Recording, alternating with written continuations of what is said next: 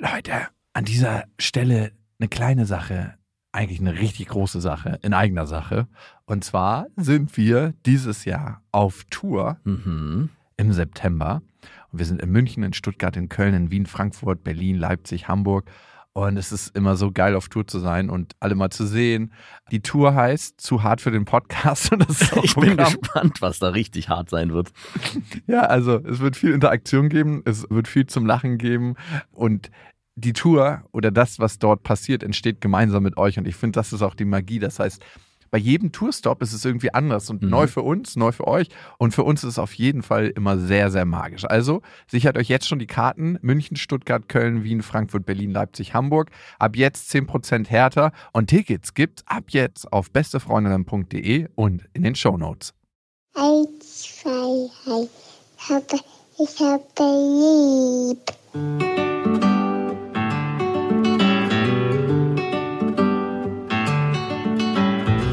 Das sind beste Vaterfreuden. Keine bösen Wörter. Alte Fremde, alte Schöpfe. Setz dich bitte hin. Der langweilige Podcast übers Kinderkriegen mit Max und Jakob. Hallo und herzlich willkommen zu Beste Vaterfreuden. Hallo und wir reden heute über die Kita. Also die Kita-Eingewöhnung. Man kann sich eigentlich kein langweiligeres Thema vorstellen, so eine? Kita-Eingewöhnung. Wenn ich das früher mitgekriegt hätte, dass sich irgendjemand darüber unterhält, hätte ich dem direkt in den YouTube-Beutel gekotzt. Wirklich, ich bin mehr als nur interessiert und gespannt, wie das bei euch läuft. Ob ihr jetzt in eine ganz normale Standard-Kita gegangen seid oder ob ihr Du tust immer so, als ob ich so elitär bin mit allem. Nee, ne? nicht elitär. Du guckst so ein bisschen mit so einem neidischen Dorfauge da drauf. Ich als mich als ähm, jemand, der im Speckgürtel von Berlin wohnt, nicht mehr in Berlin. Hallo, ich bin immer noch Berliner. Nee, bist du nicht. Und du bist jetzt Brandenburger, was auch schön ist, ne? Ja, ich habe mich zum Beispiel gefragt, ob bei dieser Kita, die du äh, jetzt ausgesucht hast, die Eingewöhnung über irgendwelche ätherischen Öle funktioniert oder ob die ganz klassisch abläuft. Überhaupt nicht. Das läuft ganz. Also erstmal war die Suche nach der Kita ein richtiger Krampf und wir wollten eigentlich in eine andere Kita. Wir wollten Ja. in so eine Hardcore Waldorf Kita. Es gibt so eine Waldorf Kita Community mit so einem Anschluss an Forschungszentren und einer Theatergemeinschaft. Uh, Wirklich. hört sich gruselig an, während die Kinder da irgendwo im Keller verschachert und für Nee, irgendwelche Experimente verwendet. total gut alles. Also allein schon wie die Pädagogen reden dort. Es ist sehr, sehr frei und toll. Ganz, ganz toll. naja, und da waren wir drei oder viermal zum Bewerbungsgespräch. Dreimal zum Bewerbungsgespräch? Da gibt's immer so Vorrunden, wo man hingehen muss. Wo sind wir denn bei Popstars oder was? Es fühlt sich wirklich so an, als ob du eine 400 Euro Dreizimmerwohnung haben willst in Berlin und es sind 120 Leute bei der Besichtigung. Wow. Und alle sind so total gönnerisch bei diesen Veranstaltungen so, ja, ja, also es wäre auch toll, wenn du den Platz bekommst. Aber du merkst so unterbewusst, es ist so der harte Hassel. Es gibt nichts Wichtigeres als den Werdegang des Kindes für diese Eltern. Ja. Und das merkst du in jeder Pore, dass eigentlich eine riesen Konkurrenz ist. Es ist so wie so ein NBA-Draftplatz, wo jemand in die NBA gerufen wird und die Eltern können definieren, wer auf dem ersten Platz ist. Also gerade bei diesen Alternativen, wo ja, ich weiß nicht, Konkurrenz nicht unbedingt eine Rolle spielen sollte, sondern wie du gerade schon gesagt hast, man gönnt eigentlich allen alles und man will gar nicht hier unbedingt den ersten Platz haben. Darum geht's gar nicht. Wir sind alle gleich. Das ist wie unter Jurastudenten in der Bibliothek, die verstecken gegenseitig die Bücher. Ist es so? Ja. Ich habe eine Freundin, die hat Jura in Berlin studiert und die haben gegenseitig die Bücher versteckt. Ah, dass sie dann weiter lernen konnten. Das hatte aber natürlich den Effekt, dass immer nur einer das Buch nutzen konnte. Also wirklich richtig dreckig. Aber ihr habt in dieser Kita jetzt keinen Platz bekommen.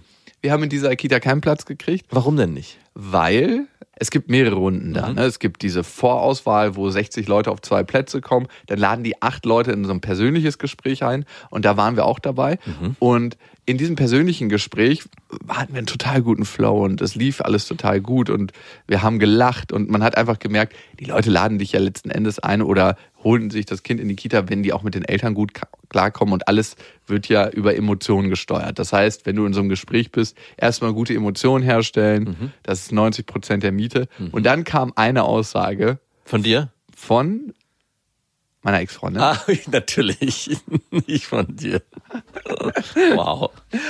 die ich, glaube ich, als sehr wackelig empfunden. Oh nein, du hast, du schiebst nicht wirklich deiner Ex-Freundin so ein bisschen die Schuld in die Schuhe. Nicht ein bisschen, sondern richtig. richtig.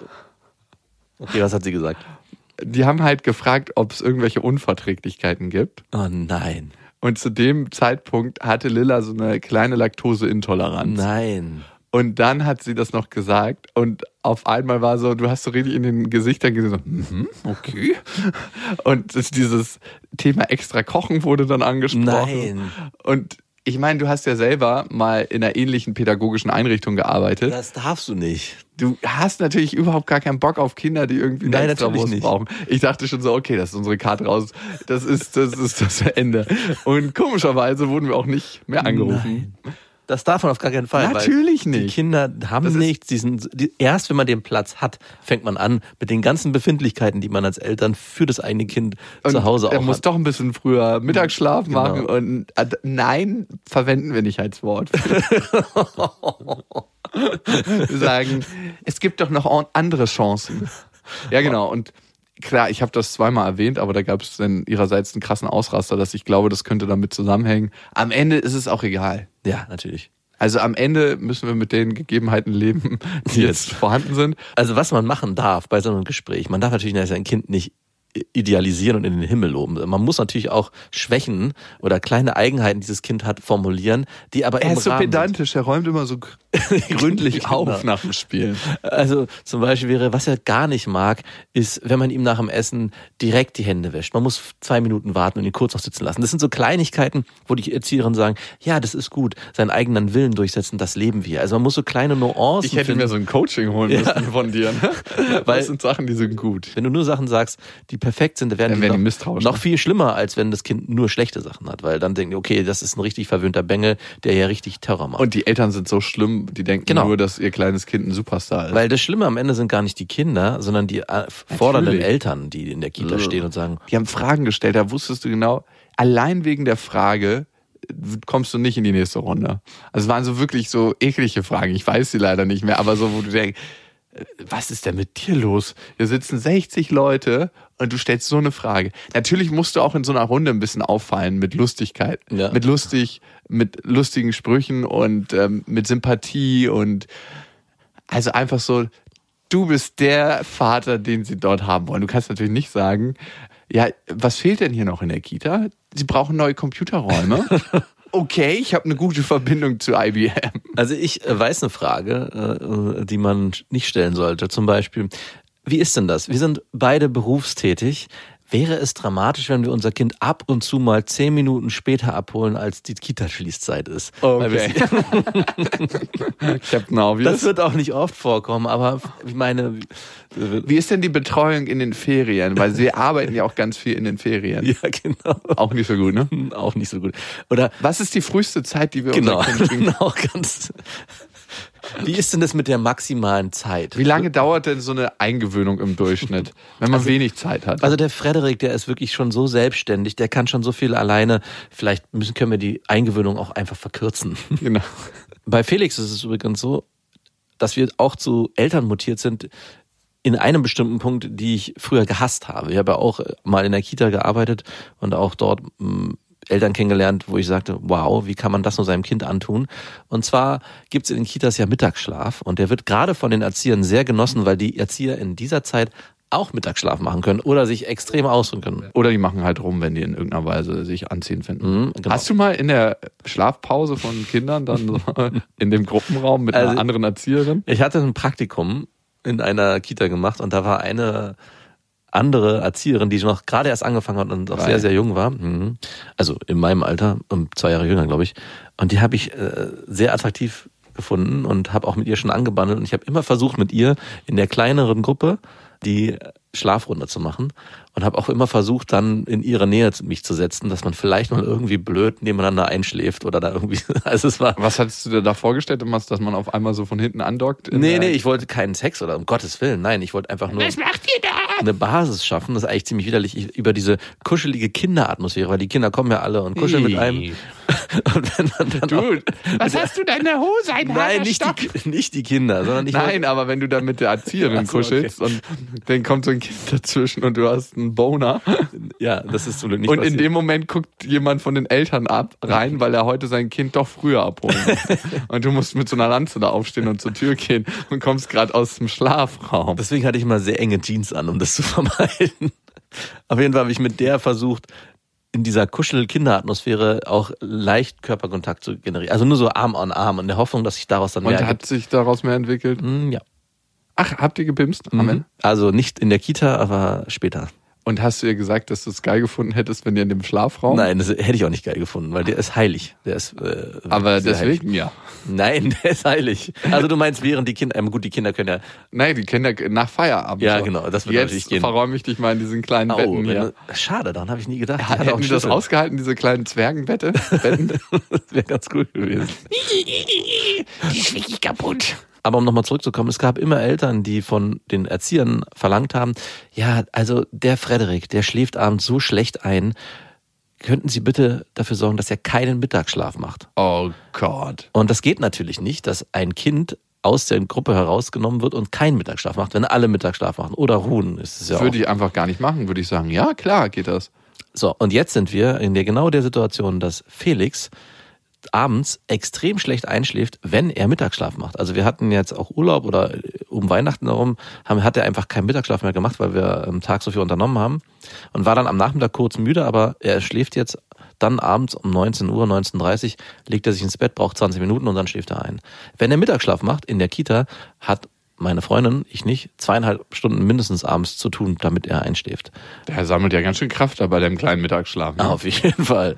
Und jetzt sind wir in die Schnellcharger ist also, ist ein kleiner Tesla. Und jetzt sind wir Eltern, die in der Kita stehen und sagen, also wäre es vielleicht möglich, dass Felix keinen Mittagsschlaf macht. Und welche Antwort kriegen wir? Natürlich die gleiche, die ich damals auch gegeben hat. Das wird nicht funktionieren. Alle Kinder ruhen zumindest und machen Er Mittagsschlaf. braucht nicht schlafen in der Zeit. Mhm, er genau. braucht nur ruhen. Wir sind dann über Bekannte an den Kita-Platz rangekommen, über einen Ex-Freund von meiner Schwester, der hatte seine Tochter da und die, da war es dann auf einmal relativ einfach. Er hat der Erzieherin die Nummer von uns gegeben, die Erzieherin hat uns angerufen, wir sind hingefahren, haben uns vorgestellt, um Peng wurden wir direkt genommen. wow, Vitamin B. Es ist Vitamin B am Ende. Alles im Leben ist Vitamin B. Es Aber- ist richtig unfair. Bei Kita-Plätzen ist es schlimmer als irgendwo anders. Das darf auch eigentlich keiner wissen. Sonst gibt es ein richtig hartes Stasi-Reglement, dass man kontrolliert wird. Zumindest die Kitas. Ja, aber es ist doch einfach so, ne? Man schustert ja alles seinen Freunden und Bekannten zu. Mhm. Also egal was passiert, würdest du ja auch genauso machen wahrscheinlich. Es ist alles Vitamin B. Und dann haben wir, ich habe mich auch ein bisschen schlecht gefühlt, den Platz gekriegt. Habt ihr zufällig die Eltern kennengelernt, die den Platz nicht bekommen haben? Sind die vielleicht so traurig rausgegangen, während ihr... Die gab's in dem Sinne nicht, weil die hatten keine wirkliche Ausschreibung, sondern die hatten einen Platz frei. Mhm. Und die haben, glaube ich, in der Kita gefragt denn, ob jemand Freunde und Bekannte hat. Never, die haben Wartelisten, hundertprozentig. Es ist eine Kita im Berliner Innenraum. Ich weiß es nicht. Jetzt Da sind machst du mir ein schlechtes Da Gewissen. sind Oh, bestimmt 50 Kinder auf der Warteliste. Ich würde mich selber hassen. Ich auch. Aber gut, Was ist es denn jetzt für eine Kita geworden? das ist so eine Mischkita. Da verfolgen die verschiedene pädagogische Konzepte. Einmal Montessori, einmal Waldorf. Best of all worlds ist das. Also, das ist der Einfluss aus den besten Schulen, sagen sie jedenfalls. Was ein bisschen komisch ist, es sind sehr chaotische Räume. Es ist so eine Altbauwohnung, so eine Berliner Altbauwohnung, wo ganz große Regale stehen, wo überall alles vollgestellt ist mit irgendwelchen Spielsachen. Man sagt ja, oder hast du gesagt, der Raum ist der dritte Erzieher. Und der erzieht auf jeden Fall ziemlich chaotisch. Aber insgesamt ist da ziemlich ruhig. Ähm, es ist ein Konzept, wo ein- bis fünfjährige zusammen sind. 14 Oh. Kinder oder 13 Kinder, zwei Erzieher. Also läuft alles. Also es ist eine ganz kleine Kita mit 13 Kindern sind mehr. Es gibt keine zweite Gruppe. Nee. Ach krass. Und äh, die gehen einmal in der Woche. Und zwei ab- feste Erzieher? Entschuldigung. Vollzeit? Ja. Okay, gut.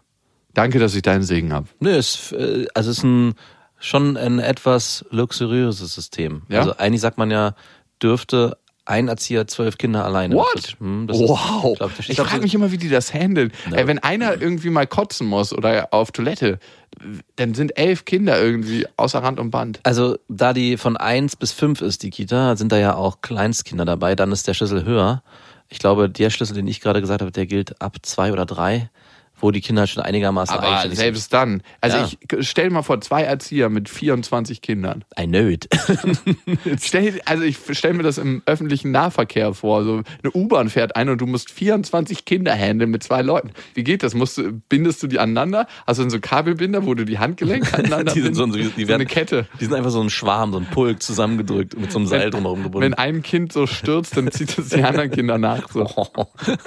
Oder die können gar nicht stürzen, weil die Kette Ja. in sich so stabil ist. Ja, die müssen so fest zusammengezogen sein, dass sie nicht umfallen können. Eine Kinderkette. Naja, und Lille hat jetzt äh, die letzten zwei Wochen Eingewöhnung gehabt. Mhm. Ich habe sie ein paar Mal dorthin gebracht, aber immer nur bis zur Kita-Tür, weil die Eingewöhnung macht meine Ex-Freundin. Ja, es sollte auch nur einer machen. Ja, ist glaube ich auch sonst zu viel. Man merkt schon, dass es sie ganz schön fordert. Die Erzieherinnen sind sehr engagiert und wir haben dann in der ersten Woche gedacht, so vier Tage reicht eigentlich.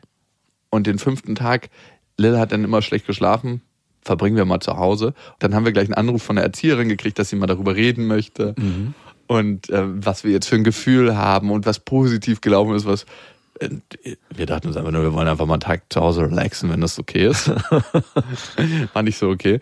Und Ja, es war schwierig in der Einwöhnung, Gewöhnungsphase. Also ich verstehe den Wunsch zu sagen, nach vier Tagen ist es so anstrengend, wir nehmen sie mal einen Tag raus. Aber ich glaube, gerade in diesen ersten zwei Wochen ist es wichtig, dass so viele Tage wie möglich am Stück. so eine Stringenz, Ja, nur damit auch das Kind lernt, okay, das ist die Kita. das ist meine neue Welt. Hm, Hier muss ich jetzt leider ohne Mama und Papa leben und mit fremden Personen meine Zeit verbringen. Eigentlich schon komisch, ne? Krasses. Gef- Eigentlich ist Kita in Großstädten ein sehr skurriles Konstrukt. Was hältst du für eine gute Zeit, um sein Kind in die Kita zu schicken?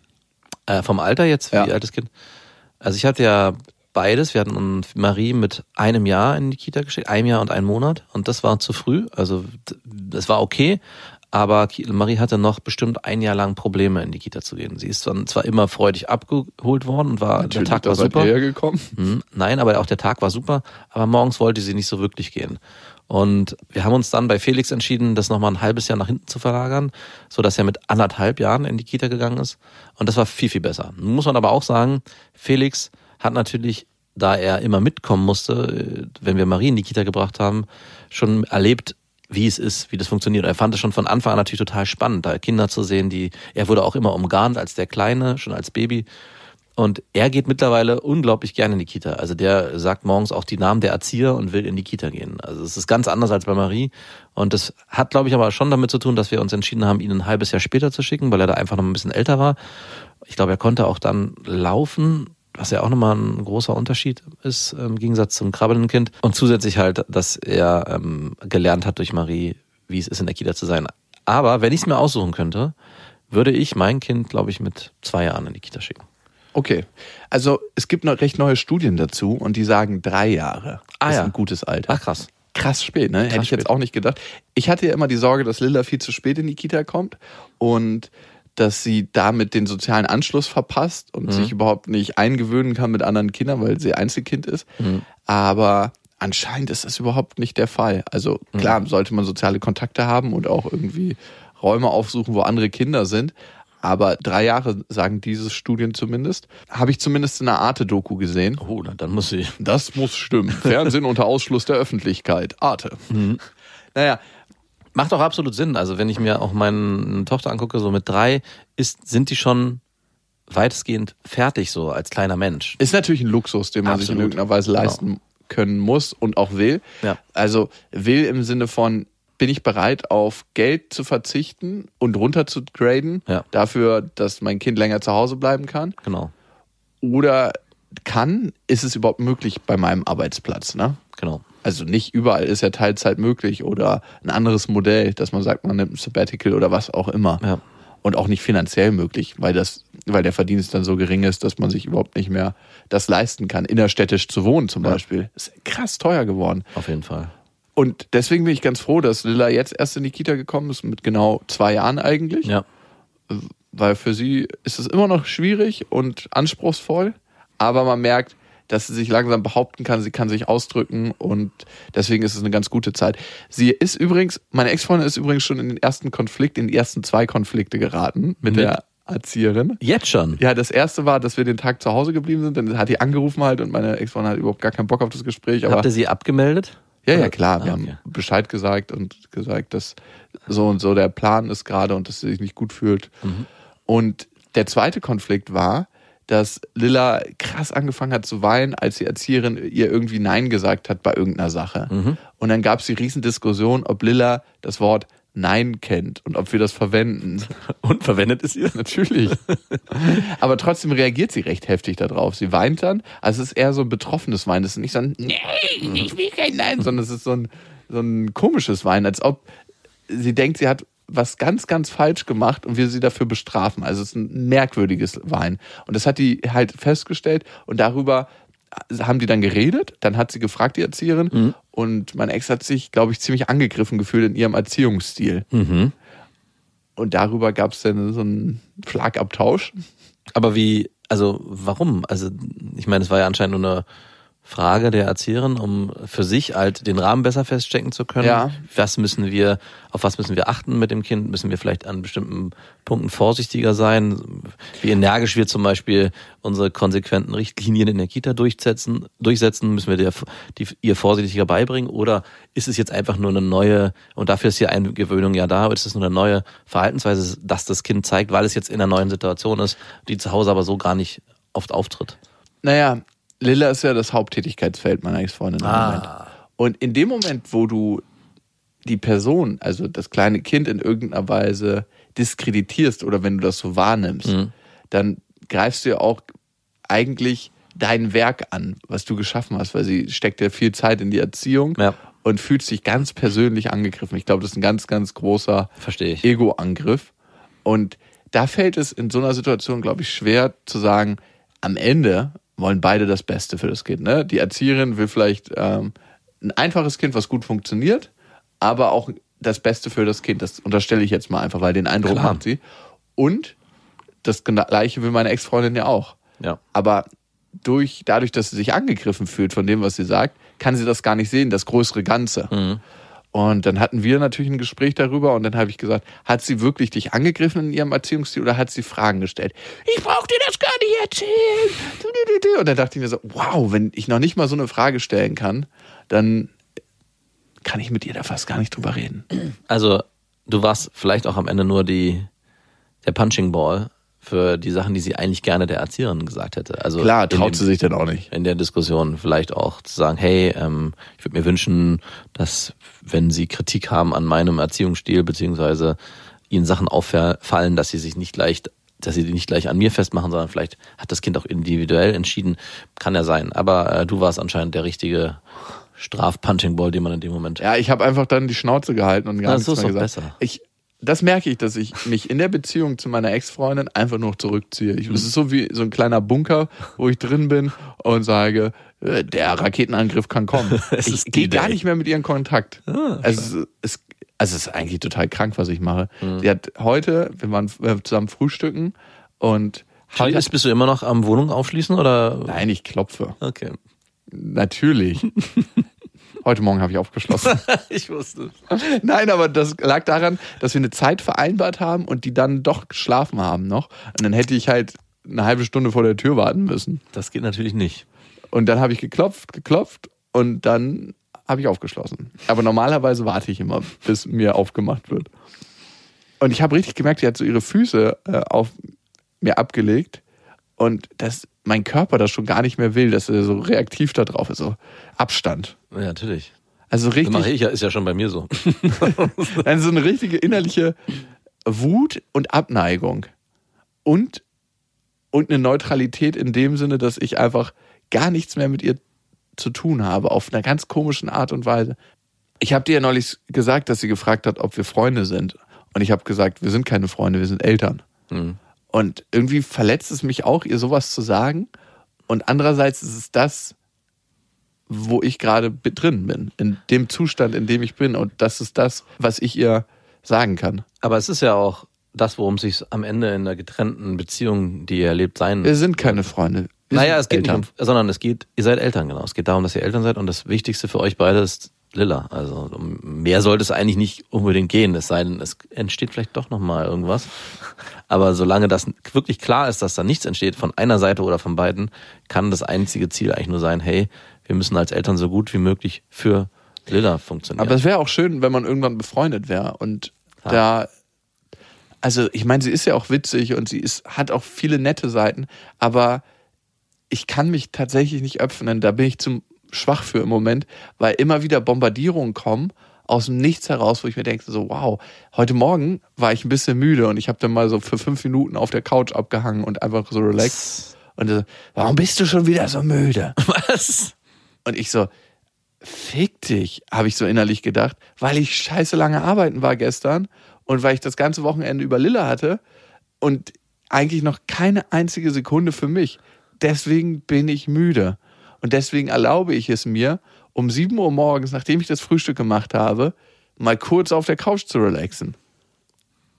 Also ich wurde innerlich richtig angepisst und ich habe einfach nicht drauf geantwortet, weil ich gedacht habe, ich will auch keinen Streit jetzt. Ich, bin, ich kann mittlerweile verstehen, wie so richtig eklige, ignorante Kellermänner entstehen, die sich einfach nur in den Keller verziehen.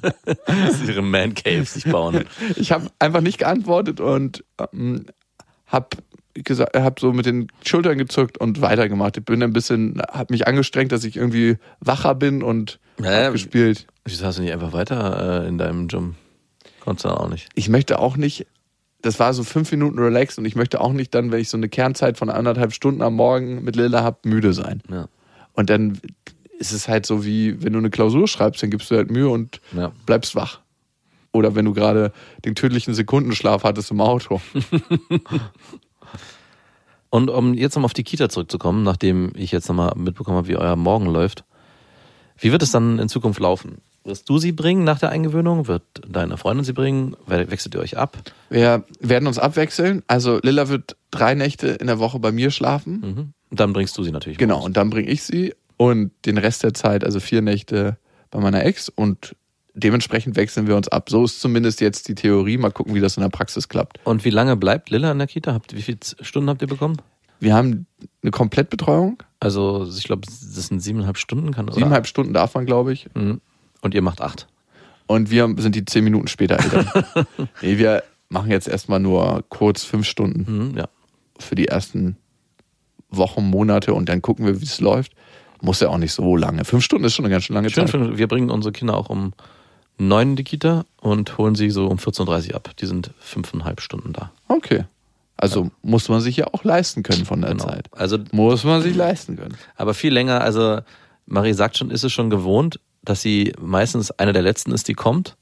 Stimmt nicht ganz, sie ist so mit im morgendlichen Gym. Und Aber die erste, nie die abgeholt und wird. die- Eine der ersten, die abgeholt wird, ja. Das ist sie schon gewohnt. Und das ist okay für sie.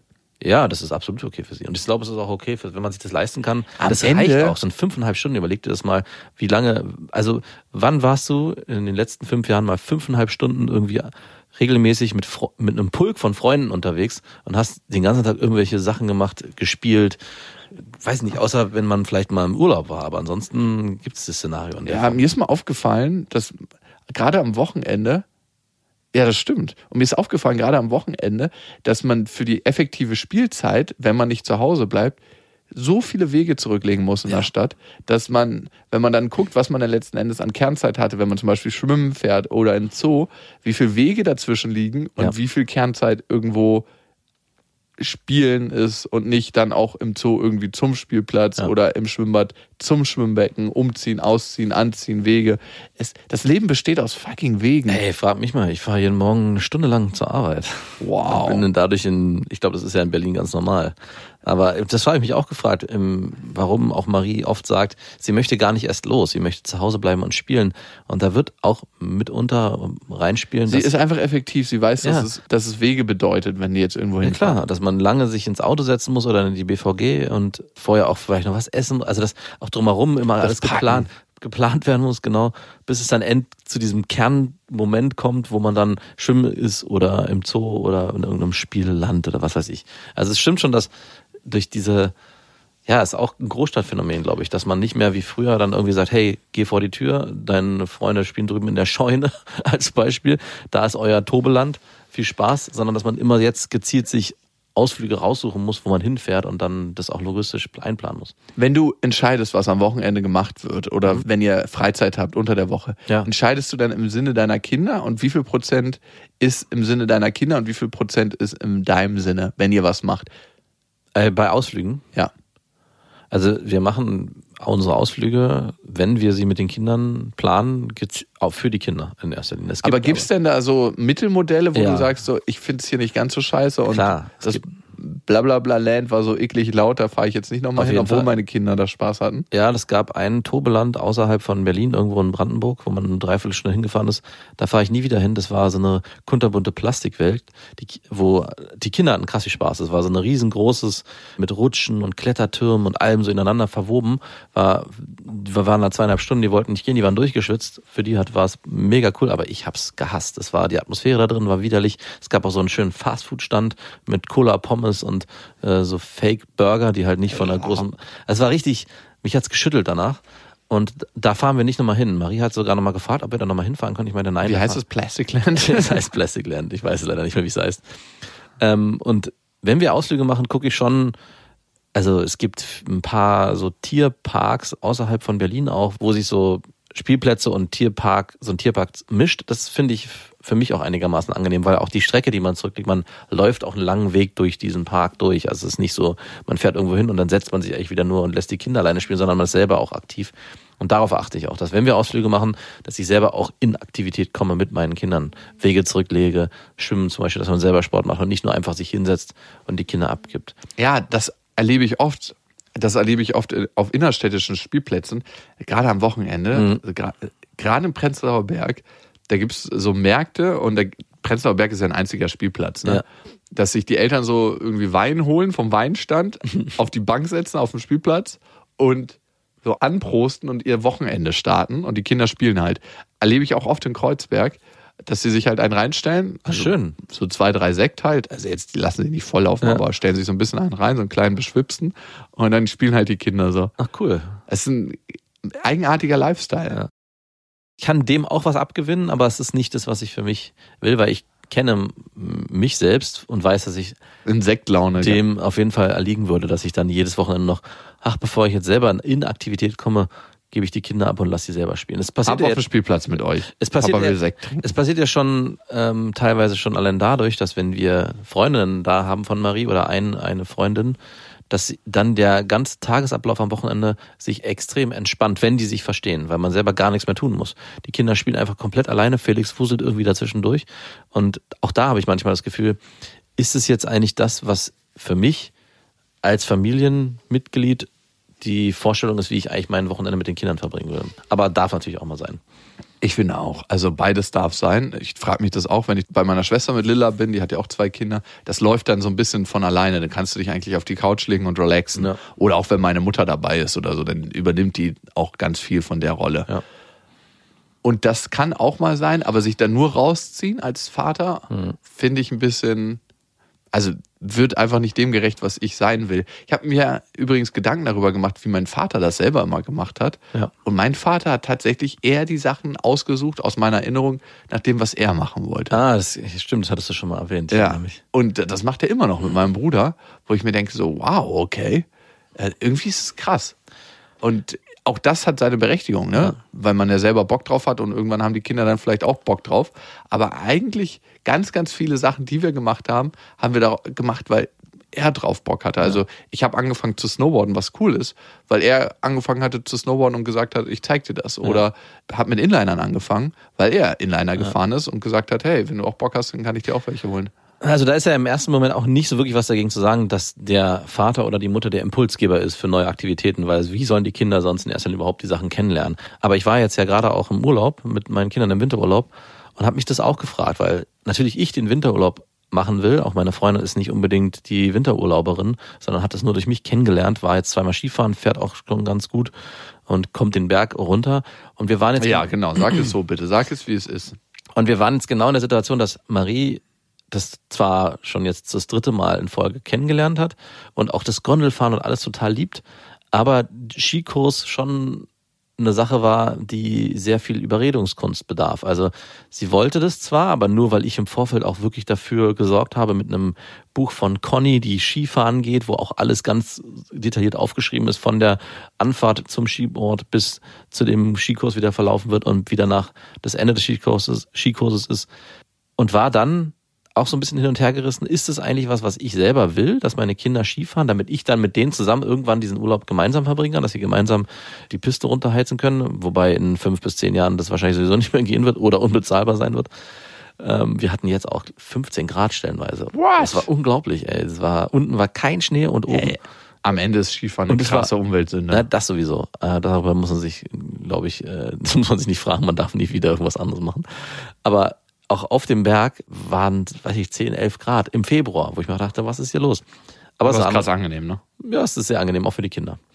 Aber das war schon mit sehr viel Überredungskunst hing es zusammen, dass unsere Kinder, dass meine Tochter erst diesen Skikurs machen musste, dann haben wir gesagt, okay, wir switchen das Ganze und geben ihr eine Einzellehrerin mit einem anderen Kind zusammen. Und am Ende konnte ich dann den letzten Tag mit ihr den Berg runterfahren, was mich unglaublich stolz gemacht hat. Also es war auch ein Gefühl, was ich so in der Form ähm, lange nicht mehr hatte, dass ich wirklich dachte, wow, jetzt ist sie so eigenständig, dass sie auf diesen Skiern im Schneeflug hinter mir herfahren kann. Vorher konnte ich sie maximal zwischen die Beine nehmen. Und es ist schon ein sehr cooles Gefühl. Aber ich habe mich, wie du selber auch gerade sch- schon erwähnt hast, gefragt, mache ich das eigentlich mehr für mich, weil das ein Hobby ist, was ich gerne auch mit meinen Kindern leben wollen würde. Und irgendwann wird es meinen Kindern wahrscheinlich auch gefallen. Oder mache ich es auch deswegen, um den Kindern und meiner Tochter eine neue Welt zu zeigen. Beides. Und ja, es ist vielleicht beides, aber ich glaube schon, dass es Mehr für dich ist. mehr für mich ist. Und auch das ist in Ordnung. Ja. Das passiert ja aus einer sehr, aus einer Freude, die von innen herauskommt. Einmal, glaube ich, er- pa- passiert Erziehung und ähm, die Vermittlung von schönen Sachen immer daraus, dass du denkst, das ist die beste Version der Welt. Und die zeigst du dann deinen Kindern, weil du dabei Freude empfindest, denkst du automatisch, meine Kinder müssen dabei auch Freude empfinden, weil es so Genau. schön ist. Das ist ja deine egozentrische Perspektive, die Ja. nicht stimmen muss. Ja. Und da gibt's dann immer einen Realitätsabgleich. Und trotzdem handelst du ja aus einer guten Motivation heraus, dich selber glücklich zu machen. Ja, genau. Aber ich musste an meinen Vater denken, der viele Sachen gemacht hat, so wie deine auch, äh, sportlicherseits und uns immer mitgenommen hat, äh, uns beiden Jungs, ob's ähm, Skifahren war, Tennis spielen und auch später das Segeln, was wirklich mit sehr viel Krampf und Widerstand unsererseits begleitet war. Und jetzt als Elternteil muss ich schon sagen, vieles davon, ich bin dankbar dafür, aber es war auch eine krasse Qual teilweise. Also wir wurden wirklich gezwungen, Sa- Sachen zu machen, damit wir dann irgendwann daran Spaß haben. Und wo ist da die Grenze? Also ab welchem Punkt sagt man, hey, das Kind ist im Widerstand und will nicht. Drei, vier NBA-Titel, da ist die Grenze für mich. Ja, das gibt's ja. Steffi Graf. Viele Titel in vielen Sportbereichen, die eigentlich durch die Eltern initiiert wurden. Eigentlich sind die Eltern die wahren Weltmeister. Ja, genau. Das ist meine Medaille. Klack. Zum Beispiel auch die Williams-Brüder. Die spielen hervorragendes Tennis. Die spielen hervorragendes Frauentennis. Die eine von denen hat ja die Verschwörungstheorie widerlegt, dass sie Transmänner sind. War ja lange Zeit im Gespräch, weil die ja die Frauentennisszene so krass dominiert haben mit ihren schon sehr kräftigen, muskulösen Körpern, indem sie schwanger geworden ist. Und damit ist die Sache, denke ich, auch klar. Hast du sie je mit einem dicken Bauch? ah ja. ja, klar. Die haben einfach eine Physiognomie, die unglaublich geil funktioniert. Also, Ja. Der hat Papa mit männlichen Hormonen einfach nachgeholfen im Babyalter. meinst du? ihr, ihr spielt mir schön Tennis. Hier spielt man schön Tennis. Okay. Wir haben noch ein paar Hörermails bekommen und davon würde ich auf jeden Fall noch eine vorlesen. Davor die Info. Ihr könnt uns abonnieren auf Spotify, auf Deezer, überall wo es Podcasts gibt, auf Audio Now und natürlich auf iTunes und da freuen wir uns besonders über Bewertungen und Kommentare. Also wenn ihr da was schreibt, ist das auf jeden Fall cool für uns. Wenn ihr mal was ohne eure Kinder machen wollt oder keine Kinder habt oder sagt, ich möchte was mit meinen Kindern machen. In jedem Fall. Am 27.06. steigt das Auf die Ohren Podcast Festival auf der kleinen, schönen Insel Lindwerder. Haben wir schon gesagt, dass Kinder kostenlos sind? Noch nicht. Da machen wir das hier mit. Kinder kommen kostenlos rein. Und wer jetzt denkt, so, oh, was wird so ein Kinderevent? Auf gar keinen Fall. Es sind immer extrem wenig Kinder da, obwohl sich die Insel anbietet. Aber es sind wenig Kinder da. Und ich spreche das öfters als Hypnose jetzt aus, damit das auch. Karten gibt's auf bestefreundinnen.de. Die Mara hat geschrieben, sie hat uns auch geschrieben an beste@bestefreundinnen.de mit dem Betreff Vaterfreuden und sie schreibt: Als ich sehr klein war, haben sich meine Eltern scheiden lassen, weil mein Vater meine Mutter betrogen hatte. Von einem Tag auf den anderen standen wir plötzlich alleine da. Meine Mama, meine Geschwister und ich. Eine lange Zeit haben wir ihn nicht mehr gesehen. Uns allen hat es den Boden unter den Füßen weggezogen. Besonders mit einem meiner Geschwister hat das viel gemacht, was unter anderem zu Drogen, Alkohol, Trauma und Rebellion geführt hat. Was auch heute noch ein omnipräsentes Thema ist. Als wir ihn dann wieder sahen und sich herausgestellt hat, dass er neu geheiratet hatte, ohne was zu sagen, wurde alles noch viel schlimmer. Ich will nicht allzu sehr ins Detail gehen, das würde wohl zu lange dauern, aber schlussendlich sorgte unter anderem Vernachlässigung, unverantwortliches Verhalten, Hass gegen meine Mutter und ewiges Hin- und Hergerissensein dafür, dass es immer wieder zu Konflikten kam. Als kleines Kind wollte ich es allen recht machen und war oft unehrlich, was meine Gefühle anging. Ich habe meine Eltern oft angelogen, um sie glücklich zu sehen und Streit zu vermeiden. Schlussendlich brach dieses fragile Gehäuse aber zusammen und dieses führte dazu, dass ich meinen Vater nicht mehr sehen wollte. Manchmal denke ich, ich trage die Schuld an den ganzen Spannungen, die währenddessen und danach immer noch vorherrschten. Das ist jetzt mehr als zehn Jahre her. Jetzt hat noch eines von uns drei Kindern Kontakt. Ich frage mich allerdings in den letzten Jahren immer häufiger, ob ich den Kontakt wieder aufnehmen soll. Dafür würde zum Beispiel sprechen, dass ich viel reifer geworden bin und nun endlich für meine Gefühle gerade stehen kann, mich gegen ihn behaupten können sollte. Außerdem gibt es natürlich den emotionalen Aspekt, dass er immer noch mein Vater ist und ich ihn natürlich auf eine Weise liebe. Es immer vermisst habe, einen Papa zu haben und auch mich nicht erst am Sterbebett mit ihm versöhnen möchte.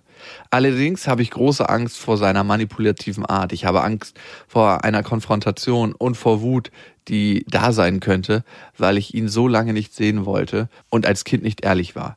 Ich habe Angst, meiner Mutter weh zu tun, Angst, dass er wieder schlecht von ihr redet und Angst, dass ich mich plötzlich wie meine Geschwister in einer toxischen Abhängigkeit zu ihm wiederfinde. Was soll ich tun? Huh. Mara, erstmal höre ich, dass da ganz, ganz viel Schuld ist, dass das Gefühl von Schuld an dir haftet. Wow. Schuld im Sinne von, ich habe für diese Stimmung gesorgt, ich habe mich nicht ehrlich verhalten, ich könnte meine Mutter unglücklich machen. Und ich glaube, was man sich in so einer Situation bewusst machen kann, ist, dass du zu jeder Zeit die beste Version von dir selbst warst mit dem Wissen, was du zu dem Zeitpunkt hattest. Wir leben das Leben vorwärts, verstehen es aber rückwärts. Das heißt, wir gucken auf viele Ereignisse in der Vergangenheit und mit einem hätte ich mal. Hätte ich mal mich anders verhalten, hätte ich mehr zu meinen Gefühlen gestanden. Was wäre das Leben, wenn wir keine Fehler machen würden oder wenn wir uns nicht so verhalten würden, dass wir es heute anders machen können? Wie langweilig wäre das Leben auch. Mhm. Und du verstehst es natürlich heute, aber als Kind hast du es nicht verstanden. Und das ist auch völlig in Ordnung. Du warst die beste Version von dir selbst zu diesem Zeitpunkt. Das ist was, was innerlich erstmal sacken muss. Und du musst dir für das verzeihen, was du denkst, was du falsch gemacht haben könntest. Ich glaube, das ist der erste wichtige Prozess. Der zweite wichtige Prozess ist zu wissen, dass es, dass es die eine Wahrheit nicht gibt. Also die Geschichte hast du ja wahrscheinlich öfters von deiner Mutter gehört als von deinem Vater. Mhm. Das heißt, wie oft hast du dir eigentlich die Perspektive von deinem Vater, mal abgesehen von alledem, was er gemacht hat, angehört? Was hat ihn dazu bewegt? Was hat ihn dazu geführt, bestimmte Dinge zu machen? Ich habe neulich mit einer Mutter geredet, die sich schuldig fühlt für bestimmte Dinge, wo andere Menschen übergriffig gegenüber ihren Kindern waren. Und die hat, fühlt sich immer noch schuldig. Und am Ende hat sich herausgestellt, dass sie selber Missbrauchserfahrung hatte Mhm. und Ah, deshalb die Grenze gar nicht so klar ziehen konnte für ihre Kinder. krass. Weil sie die, diese Grenze nie selber für sich ziehen Natürlich konnte. nicht. Also du kennst die persönliche Geschichte vielleicht von deinem Vater gar nicht so gut, dass du auch für sein Verhalten, was ich bewusst jetzt mal nicht bewerte, Ja. die Backstory nicht kennst und vielleicht auch ein Mitgefühl für das hast, was er gemacht hat. Und vielleicht stellt sich das auch anders heraus, aber wenn du es schaffst, mit einer gewissen Empathie in die Situation zu gehen, glaube ich, können sich ganz viele der Spannungspunkte auf, auflösen. Das andere ist, du bist nicht verantwortlich für Gefühle von anderen Menschen. Ich wollte es gerade sagen, ich wollte es mir. Ich, Jakob hat irgendwann mal den ganz interessanten Satz gesagt bei Beste Freundinnen, den ich immer nicht so richtig verstanden habe. Man ist nicht verantwortlich für das Glück des anderen. Man ist nicht verantwortlich für das Glück des Partners oder anderer Menschen. Also, dass die auch immer für sich gucken müssen, was macht mich glücklich. Natürlich sollte man im Idealfall äh, sich gegenseitig befruchten, zum Beispiel in einer Beziehung und äh, gegenseitig ja auf neue, auf, ein- auf ein neues Level bringen, was auch vor allem Glück anbelangt. Aber man ist nicht verantwortlich für die andere Person. Und auch du, und das höre ich hier raus in deiner Hörermail, ähm, machst dir große Sorgen darum, ob ja, du, wenn du mit deinem Vater wieder Kontakt aufnimmst, ob du deine Mutter unglücklich machst, vielleicht auch deine Geschwister oder auch vielleicht dich selbst wieder runterziehen lässt von deinem Vater und vielleicht auch deinen Vater noch äh, zusätzlich unglücklich machst. Das ist nicht dein, dein Thema, damit musst du dich nicht befassen. Du musst vor allem für dich gucken, wie sicher, wie geerdet, wie selbstbewusst bist du, dass du diesen Schritt machen kannst, wenn du ihn dir auch wünschst und wie sauber kommst du oder gehst du aus dieser Nummer wieder raus. Und die Frage ist, möchtest du diesen Schritt machen? Mhm. Und da höre ich schon einen klaren Impuls zu, ja, möchte ich. Und das letzte vielleicht, aber vielleicht auch ohne Erwartung. Also Ja. das Sch- Schwierigste, was passieren kann, ist, dass du dir denkst, ich möchte meinen Vater wieder kennenlernen, weil ich habe schon immer mir einen Vater gewünscht und ich habe eine gewisse Vorstellung, wie es jetzt vielleicht im Erwachsenenalter sein könnte, dass wir uns nochmal neu kennenlernen. Und wenn du vielleicht zu viel Erwartungen hast, kann es passieren, dass du wieder enttäuscht wirst.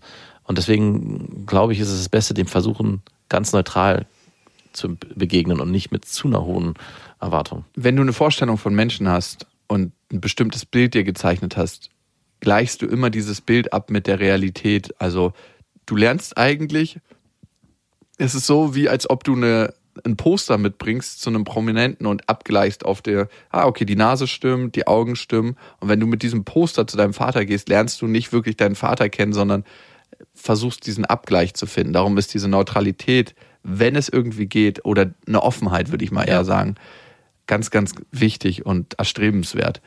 Und nochmal zu dieser Verantwortlichkeit. Deine Mutter ist eine erwachsene Frau und die ist für ihre eigenen Gefühle verantwortlich. Allerdings war In- sie schon immer. Total. Und als Eltern ist das, würde ich sagen, ein bisschen anders. Und darum brauchst du dich auch als Kind nicht verantwortlich fühlen für deine Art, den Weg, den du eingeschlagen bist, es allen recht machen zu wollen. Du hast als Kind einfach deinen Schutzraum darin gesucht, für eine gute Stimmung zu sorgen, weil das das Umfeld war, in dem du leben wolltest. Das haben deine Eltern nicht geschafft aufzubauen und darum hast du es für dich in der eigenen Welt gemacht.